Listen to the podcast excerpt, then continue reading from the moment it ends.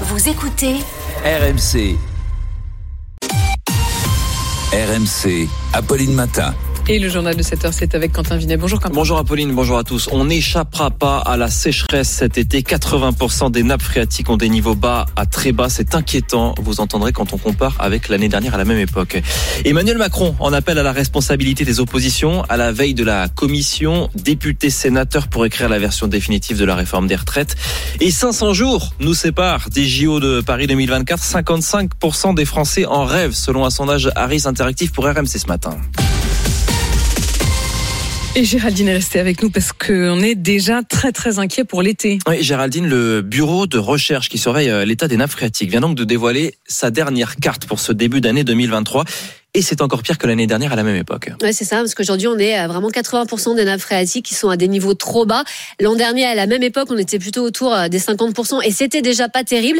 C'est surtout le sud-est hein, qui était touché euh, en 2022. En plus, cette année, c'est euh, beaucoup plus généralisé, même si la situation est particulièrement critique en région Rhône-Alpes et vers la Méditerranée. Si on prend l'exemple des Pyrénées-Orientales, hein, en termes de pluie, on peut parler d'un climat désertique aujourd'hui, et c'est une tendance lourde puisqu'on manque d'eau en France depuis l'été 2021. Alors, il s'est remis à pleuvoir ces derniers jours, encore aujourd'hui, c'est ce que vous nous dites ce matin, mais vous nous dites aussi que ça va pas suffire. Eh non, malheureusement, parce qu'aujourd'hui les pluies permettent d'humidifier les sols superficiels. Alors c'est quand même bien hein, pour l'agriculture, pour la végétation, mais ça n'arrive pas jusqu'aux nappes phréatiques. D'abord parce qu'il ne pleut pas assez. En plus, sur euh, des sols secs, bah, il y a plus de ruissellement. Et euh, enfin, avec le réveil de la végétation, ce sont les plantes qui absorbent beaucoup d'eau. Ça va être le cas d'ailleurs ensuite pendant tout le printemps. C'est pour ça qu'à moins vraiment de plusieurs épisodes de pluie complètement exceptionnels dans les prochaines semaines, le niveau des nappes ne devrait pas tellement monter malheureusement d'ici l'été. Hein. Alors voilà pour l'état des lieux. Hier matin sur RMC, les pompiers s'inquiétaient des premiers incendies de l'année dans le sud-est de la France. Et ce matin, toujours sur RMC, eh bien c'est Nicolas Garcia, le maire d'Elne, au sud de Perpignan, près de Saint-Cyprien, Saint-Cyprien euh, qui décide carrément d'interdire les constructions de nouvelles piscines. Remplir une piscine, ça ne sert à rien aujourd'hui. Tout est interdit. Laver ses voitures est interdit. Laver les rues est interdit. Les potagers familiaux, on leur coupe l'eau aujourd'hui. Et ils en ont besoin pour vivre beaucoup. C'est des jardins familiaux. Elle est une ville pauvre. Et vous imaginez la personne qui ne peut pas faire son potager, qui le soir voit le voisin faire sa piscine et la remplir. Il y a, il y a quelque chose d'immoral. Voilà. C'est un effort solidaire aussi. Il est 7h03 ce matin sur RMC. Sachez qu'Emmanuel Macron s'est invité hier soir à la réunion qui se tenait à Matignon pour préparer la commission mixte paritaire, comme on dit, de demain, quand 14 députés et sénateurs vont tenter de rédiger une version définitive de la réforme des retraites. Alors Jérémy Trottin, chef du service politique à RMC, euh, le président a lancé un appel à la responsabilité. Oui, car c'est bien de ce côté-là, du côté des républicains attachés à l'équilibre budgétaire du système des retraites que le chef de l'État regarde aujourd'hui. Car à ce stade, et selon notre décompte, il manquerait toujours une dizaine de voix de droite sur les 40 nécessaires pour faire passer le texte du gouvernement. Alors du côté du ministère des Relations au Parlement, on se veut encore optimiste. Tout cela va se caler demain soir après la CMP, commission mixte paritaire. La difficulté, c'est que les républicains sont très divisés. La droite sénatoriale est par exemple attachée à la surcote pour les femmes, là où les députés des républicains veulent qu'aucun Français ne travaille plus de 43 ans. Ne vous inquiétez pas, explique un parlementaire LR, nous trouverons un terrain d'atterrissage. Mais en coulisses, un certain cadre de la majorité avertissent, si nous jouons gros, oui, nous de notre côté, la droite joue, elle, sa crédibilité sur cette réforme. Des coups de pression à répétition de l'exécutif de plus en plus mal vécus chez les républicains. Le président qui lance donc cet appel à la responsabilité des oppositions. Les syndicats qui préparent leur huitième journée de mobilisation demain dans la rue, ils appellent déjà à se rassembler jeudi devant les préfectures et devant l'Assemblée à Paris.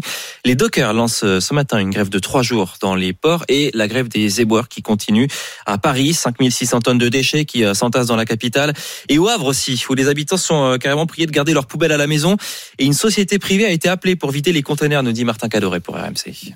Des conteneurs qui débordent, des papiers qui s'envolent, qui viennent salir les rues.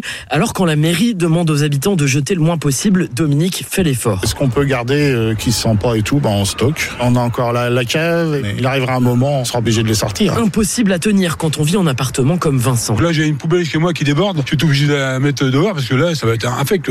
Les commerçants, eux aussi, continuent d'empiler les sacs d'ordures. Pas le choix, explique Julien, le barman de l'Otari. Dans un bar restaurant, effectivement, il y a beaucoup de déchets, donc c'est de faire le tri un maximum, que ce soit pour le verre, les carton, etc. Mais à un moment donné, en termes d'hygiène, pas facile de stocker ça à l'arrière du restaurant ou à l'intérieur, complètement impossible. Pour tenter de limiter l'amoncellement, la mairie a donc fait appel à un prestataire extérieur, ce qui gêne cette habitante. Eh ben, forcément que ça casse un peu l'action des grévistes, bien sûr. Je comprends qu'ils se battent.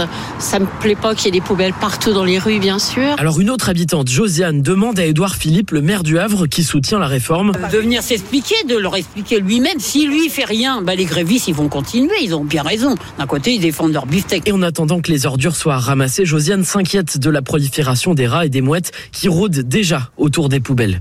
Et il y a encore des perturbations aujourd'hui dans les trains avec, comme hier, 3 TGV sur 5 en moyenne et 1 TER sur 2. Les bourses européennes ont terminé dans le rouge hier soir. Vente panique sur les marchés après l'effondrement de trois banques américaines ces derniers jours, dont celle de la Silicon Valley. Écoutez ce que disait hier le ministre de l'économie Bruno Le Maire. Calm down. Calm down. Calmez-vous, dit le ministre en anglais qui tente de rassurer les marchés. Pourtant, la, BNP Paribas et la Société Générale de Banque Française ont terminé entre moins 6 et moins 7% hier soir. Alors Rémi Ing pour RMC, qu'est-ce qui s'est passé concrètement pour qu'on en arrive là? Les banques américaines qui ont fait faillite sont très implantées dans le secteur des startups ou de la crypto-monnaie, un secteur qui est en difficulté en ce moment, auquel il faut ajouter une mauvaise gestion du risque de la part de ces banques. Au contraire, les établissements français et européens ont des secteurs d'activité très diversifiés. En gros, ils n'ont pas mis tous leurs œufs dans le même panier il y a donc plus de stabilité. Le signal est tout de même important. La Banque de France et le ministre français de l'économie ont donc rapidement rassuré hier en affirmant ne pas voir de risque de contagion. Les autorités américaines ont vite réagi, contrairement à 2008. Elles vont notamment garantir l'intégralité des dépôts pour ne pas pénaliser les clients. Enfin, les sommes sont différentes par rapport à la crise des subprimes. Les expositions au marché financier de la Silicon Valley Bank étaient de 500 millions de dollars. C'était 35 000 milliards de dollars pour les Band Brothers. Et le décompte est donc lancé. On est ce matin à 500 jours des JO de Paris 2024 qui font rêver 55% des Français selon un sondage Harris Interactive qu'on va vous détailler tout au long de la journée sur euh, RMC. On est à 500 jours. Et ce matin, Arnaud Valadon est pour RMC sur le chantier du village olympique qui avance et qui est dans les temps au nord de Paris à Saint-Ouen, Saint-Denis et l'île Saint-Denis. 2600 logements sortis de terre pour accueillir 14 000 athlètes et accompagnants pendant les JO, puis 9 000 pour les Paralympiques. Yann Krizinski est directeur d'opération à la Société de livraison des équipements olympiques. Il assure que les délais seront respectés. Nous sommes à la quasi fin du gros œuvre et nous entamons le second œuvre. C'est la phase finale avec les équipements des bâtiments et euh, nous réceptionnons tous ces bâtiments le 31 décembre 2023. Direction ce 5 pièces situé dans l'un des immeubles de 10 étages. Bonjour, bienvenue. Florence Chaïn-Nouret est directrice des grands projets Île-de-France pour le promoteur ICAD. Elle nous convie dans le séjour rétréci, le temps des Jeux. Un endroit où ils pourront se, se retrouver entre eux avec euh, un petit canapé, une table basse. Il faut imaginer qu'après cet endroit-là, en fait, ce sera une cuisine. Et pour avoir une chambre supplémentaire pour loger les athlètes, on a installé une cloison provisoire pour séparer le, le séjour en deux. Dès l'été 2025, les logements du village accueilleront près de 6000 résidents, du studio jusqu'au T5, avec de la location, mais aussi de la vente pour moins de 8000 euros le mètre carré. Et en raison des Jeux, je vous signale que le Tour de France 2024, ça on le savait, n'arrivera pas à, Paris, mais à Nice. Donc l'année prochaine, ça se terminera par une énorme étape de montagne la veille de l'arrivée, par un contre-la-montre entre Monaco et Nice, 35 km le dernier jour,